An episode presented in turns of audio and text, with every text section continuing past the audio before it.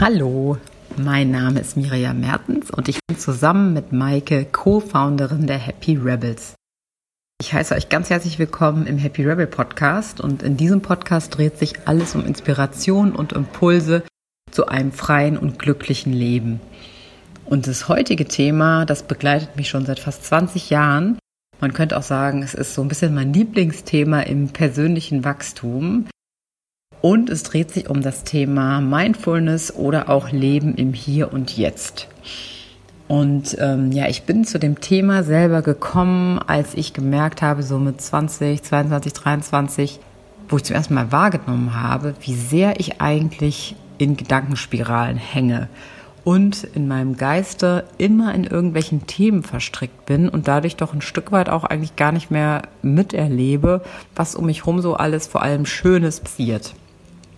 Und ähm, ja, auf dieser Reise, mich mit dem Thema Achtsamkeit, Mindfulness zu beschäftigen und dann auch später intensiv Meditation, habe ich für mich gemerkt, dass ich das Thema den Geist ruhig stellen und den Geist öffnen durch Achtsamkeitstechniken wirklich so eine Art Grundvoraussetzung empfinde, um im, im persönlich zu wachsen und um letztendlich auch einfach glücklich und gesund zu sein.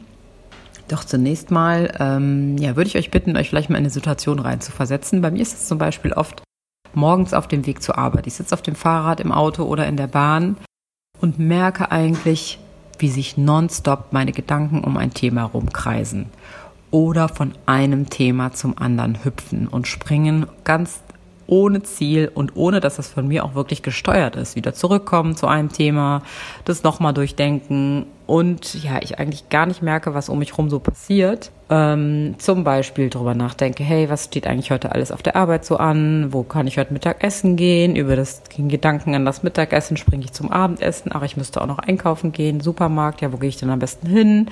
Ach, stimmt, vor zwei Tagen war ja auch so eine blöde Situation im Supermarkt, über die ich mich geärgert habe.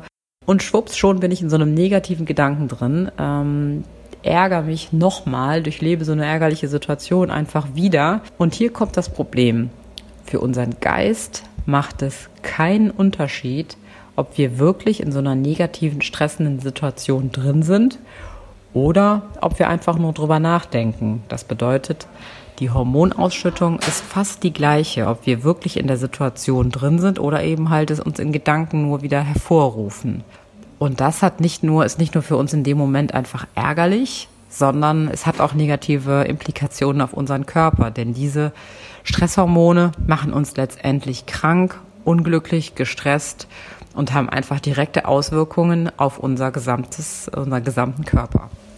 Dazu kommt es, dass wir uns natürlich einfach eine schöne Situation vergeben. Vielleicht gab es gerade in der Bahn eine interessante Begegnung, die man dadurch verpasst hat. Oder man hat irgendwie eine schöne Sache nicht gesehen, die auf dem Weg, äh, die einem auf dem Weg begegnet ist. Also diese, dieses ganze Gedankenkreisen hat in keinster Weise irgendeinen Mehrwert für uns.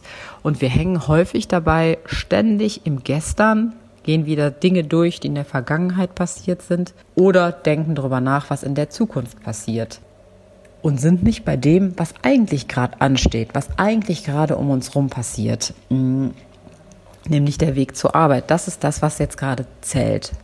Das bedeutet nicht, ich finde, das wird manchmal missverstanden, dass man sich nicht generell mit der Vergangenheit beschäftigt oder dass man generell nicht irgendwie plant und überlegt, was im Morgen passiert und was in den nächsten Monaten oder Jahren passieren soll. Aber man macht es eben ganz bewusst an dem Moment, wenn es gerade ansteht. Das heißt zum Beispiel, wenn ich da auf die Vergangenheit mal schaue, aus der Vergangenheit lernen und bewusst überlegen, hey, was ist da passiert, welche Implikationen hat das auf das Heute, ist super gut, wunderbar. Aber unter der Vergangenheit immer wieder leiden, vor allem wenn es so kleine Dinge sind, die einen irgendwie vor ein paar Tagen geärgert haben, das führt eigentlich einen überhaupt nicht weiter und macht einen wirklich ja krank und unglücklich. Dieses Phänomen des, der, herum, der herumspringenden Gedanken bezeichnet man auch häufig als Monkey Mind. Und das finde ich eigentlich ein ganz schönes Bild von diesem Affen, der Monkey, der im Kopf herumspringt und wirklich von einer Liane auf die nächste sich schwingt und so wild im Urwald herumtobt. Und genau diesen Affen versuchen wir ähm, ein bisschen zu beruhigen und ihm ein bisschen mehr Ziel zu geben, ein bisschen mehr Richtung zu geben. Bei der Überlegung, warum das eigentlich so ist, ähm, ja, bin ich zu der Erkenntnis selber gekommen, dass es ja eigentlich auch erstmal ganz gut war und auch vielleicht ist, dass wir uns über ganz, ganz viele Dinge Gedanken machen. Gerade so im westlichen Kulturkreis mit unserer Geschichte, auch unserem philosophischen Hintergrund, ähm, sind wir sehr darauf trainiert, Dinge analytisch zu durchdenken. Und ich glaube, das ist einfach auch durch die Schule, durch das Schulsystem, was wir haben, durch die Bildung, die wir genießen und eben auch durch das ganze ja, geschichtliche und kulturelle Gut erstmal etwas, was ganz positiv gesehen werden kann und was uns ja auch in unserem Kulturkreis äh, zu ganz, ganz vielen Erkenntnissen, zu sehr vielen Fortschritten in der Wissenschaft zum Beispiel gebracht hat. Man kann das auch subsumieren. Äh, René Descartes hat mal gesagt, cogito ergo sum, also ich denke, also bin ich. Wir definieren uns sehr stark über das, was wir denken. Aber es gibt halt eben ein Riesenproblem damit, denn wir Menschen sind häufig der Annahme, dass wir nur das wirklich ähm, glauben, was wir verstehen. Das bedeutet, wir möchten alles um uns herum durchdenken, durchanalysieren. Und nur wenn wir verstehen, warum das so ist, dann glauben wir es. Aber es gibt eben ein Riesenproblem damit, denn es ist uns unmöglich, alles zu verstehen, alles zu durchdringen. Nicht nur, weil bestimmte Dinge sich meiner Meinung nach komplett unserem Verständnis entziehen, sondern einfach auch ganz banal, weil uns in den aller, aller, allermeisten Fällen, wahrscheinlich 99 Prozent von Dingen, die wir erleben, uns die ganzen Hintergrundinformationen fehlen. Also mal ein Beispiel. Wir treffen auf irgendeine Situation im Supermarkt, die uns ärgert. Vielleicht jemand, der uns einen Platz in der Schlange vor der Kasse wegnimmt und ärgern uns. Aber wir wissen den gesamten Kontext nicht. Vielleicht ist gerade ein Notfall bei dieser Person zu Hause. Ähm, vielleicht ist irgendwas anderes passiert. Vielleicht ist er blind und hat gar nicht gesehen, dass wir eigentlich dort standen. Was auch immer. Wir können gar nicht die gesamten Informationen haben, die zur Bewertung dieser Situation führen. Und ja, das einmal für sich zu erkennen. Also ich weiß, dass ich nichts weiß. Ich weiß, dass ich niemals alle Informationen habe und fange deswegen gar nicht erst an, mich darüber zu ärgern das gibt eigentlich doch eine ganz, ganz große Freiheit ähm, und zieht uns auch halt eben aus diesen ständigen Gedankenspiralen und diesem ständigen Durchdenken heraus. Das zweite große Problem neben diesem Monkey Mind, wenn man nicht im Hier und Jetzt ist und nicht wirklich versucht, sich auf das zu konzentrieren, was wirklich gerade ist in der Realität im Hier und Jetzt, ist, dass wir Dinge nonstop bewerten, also Labels auf alles draufpacken, was wir sehen. Und das kann man auch wieder sich sehr gut ähm, veranschaulichen oder begründen damit, dass wir natürlich versuchen, unsere Umgebung ja zu kategorisieren und zu erfassen, um sie eben auch wieder zu verstehen. Vielleicht kennt ihr das. Ähm, ihr geht auf eine Party, kennt vielleicht nur den Gastgeber und noch wenige andere. Es gibt nur viele andere Menschen im Raum. Und was häufig passiert, ist, dass man die Menschen screent guckt, was die so machen, wie die aussehen, was die anhaben, welchen Eindruck die auf uns machen und in Schubladen packen. Das scheint vielleicht der Arbeitskollege zu sein. Aha, der scheint aber sehr viel Geld zu haben. Der hat vielleicht den und den Job. Also wir versuchen, so Systeme aufzustellen, wo wir die Menschen reinpacken können. Das sind so diese typischen Schubladen, die wir aufmachen. Und auch das ist erstmal total verständlich, weil uns das halt eben hilft, diese komplexe Realität um uns herum verständlich zu machen. Aber ja, es nimmt uns auch ganz, ganz viel Freiheit, weil vielleicht ist äh, ein Mensch, den wir in eine Schublade gepackt haben, der ist mir aber nicht sympathisch, eigentlich ein ganz, ganz netter Mensch, der uns irgendwie zu einem bestimmten Thema unglaublich viel weitergeholfen hätte. Und somit, ähm, ja, leben wir eigentlich komplett in unserer selber kreierten Realität. Wir reagieren oft nur auf unsere Wahrnehmung und unsere eigenen Verknüpfungen. Also wir reagieren auf das, was wir mit einer bestimmten Menschen, mit einem bestimmten Aussehen verbinden. Meistens natürlich durch Erlebnisse der Vergangenheit, die überhaupt nichts mit diesem konkreten Menschen beispielsweise zu tun haben. Ja, und dadurch nehmen wir uns halt ganz, ganz viele Optionen und ganz, ganz viel Freiheit auf Dinge ganz neu zu reagieren. Denn durch dieses Labels auf Sachen draufpacken und auch ständig in der Vergangenheit oder in der Zukunft zu leben, passiert häufig, dass wir auf Trigger, die wir bekommen, also auf Dinge, die wir sehen, auf Menschen, die wir treffen, irgendwie reagieren, die eben gar nichts mit dem Jetzt zu tun haben, sondern mit der Vergangenheit oder Zukunft oder der Schublade, in die wir das gerade gepackt haben und ständig in so einer Reaktion sind, ständig auf Dinge reagieren und uns triggern lassen durch Dinge, anstatt einfach frei und selbstbestimmt zu agieren. Und aus meiner eigenen Erfahrung gibt das halt unglaublich viel Macht, unglaublich viel Freiheit, wenn man wirklich versucht, im Hier und Jetzt zu bleiben, die Gedanken, diese Gedankenkarussells runterzufahren und sich mal ja ein bisschen dazu zwingt, diese Bewertungen, diese Schubladen einfach zuzumachen und ähm, außen vor zu lassen und Menschen, die wir treffen, Situationen, in die wir reingehen, ganz, ganz neu und frisch mit einem offenen Geist zu begegnen. Häufig nennt man das auch Beginners Mind, also die Welt wirklich wie so ein Anfänger zu sehen, der noch nie auf einer Party beispielsweise war und noch nie in so einem Kontext war und wirklich ganz neu auf die Dinge zu schauen. Für mich war das häufig, dass genau in den Situationen die interessantesten, spannendsten Gespräche und Begegnungen entstanden sind oder dass ich plötzlich auf meinem Weg zur Arbeit ein neues Haus gesehen habe, was mir vorher nie aufgefallen war, dass, man, dass ich mich wirklich wundere, in welchem Tunnel man häufig drin ist. Genau, also ich habe eben schon äh, beim Eingangs gesagt, für mich war das Thema ähm, Achtsamkeit oder offener Open Mind, offenen Geist, ähm, ist für mich im Leben zum ersten Mal so mit 22, 23 entstanden. Und ähm, in der Zeit bin ich relativ viel rumgereist, war an ganz, ganz vielen tollen ähm, Ländern, ganz vielen tollen Orten mit den wunderschönsten Stränden beispielsweise. Und mir ist da zum ersten Mal aufgefallen, dass ich, egal wo ich hingehe, auch wenn ich irgendwie in Südostasien am Traumstrand Strand mich aufhalte, meine Gedanken immer mitgenommen habe. Also ich war ähm, am schönsten Strand in Malaysia trotzdem in Gedanken vielleicht bei meinem Studium, bei der Hausarbeit, die ich noch schreiben musste oder was ich nächstes Jahr für einen Job nehmen sollte oder habe mich nonstop über diese Themen, die eigentlich mit zu Hause zu tun hatten, mit der Zukunft zu tun hatten oder der Vergangenheit, mich da nonstop drumherum gedreht und mich irgendwie wahnsinnig geärgert, dass ich jetzt diese wunderschöne Situation dort vor Ort gar nicht genießen konnte.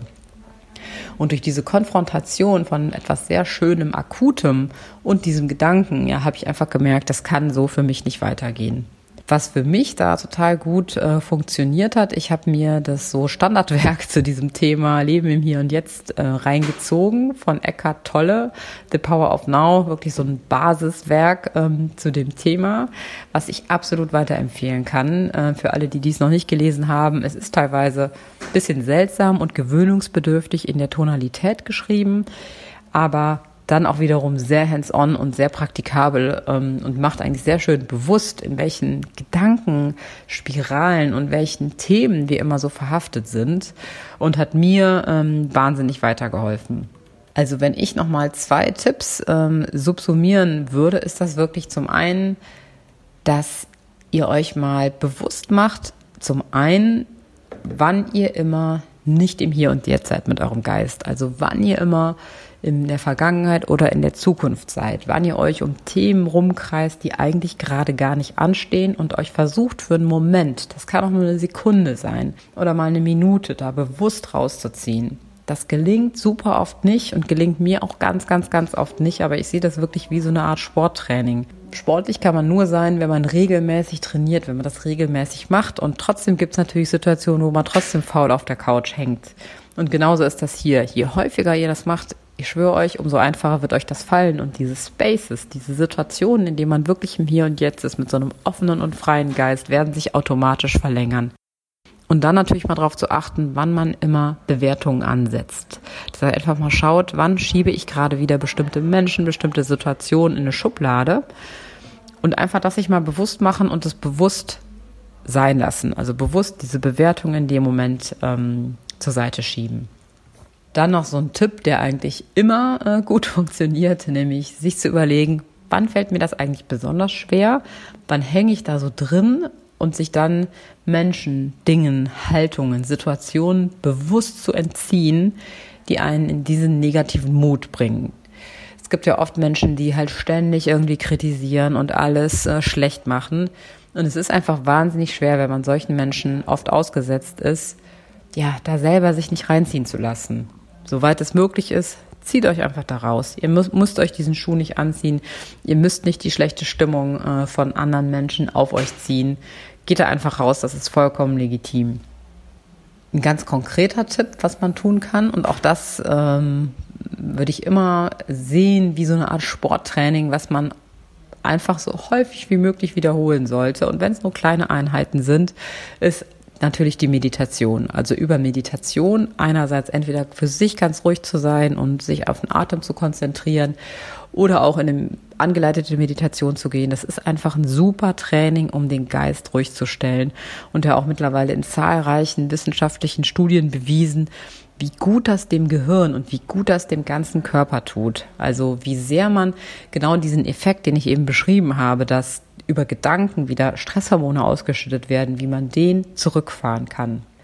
Wenn ihr meditieren äh, möchtet, habe ich ähm, ja auch hier nochmal drei, drei Sachen mitgebracht. Zum einen was ich super gerne mache, ist den Podcast Meditation Oasis mir anzuhören. Das ist ähm, eine englischsprachige Meditationsreihe zu verschiedenen Themen.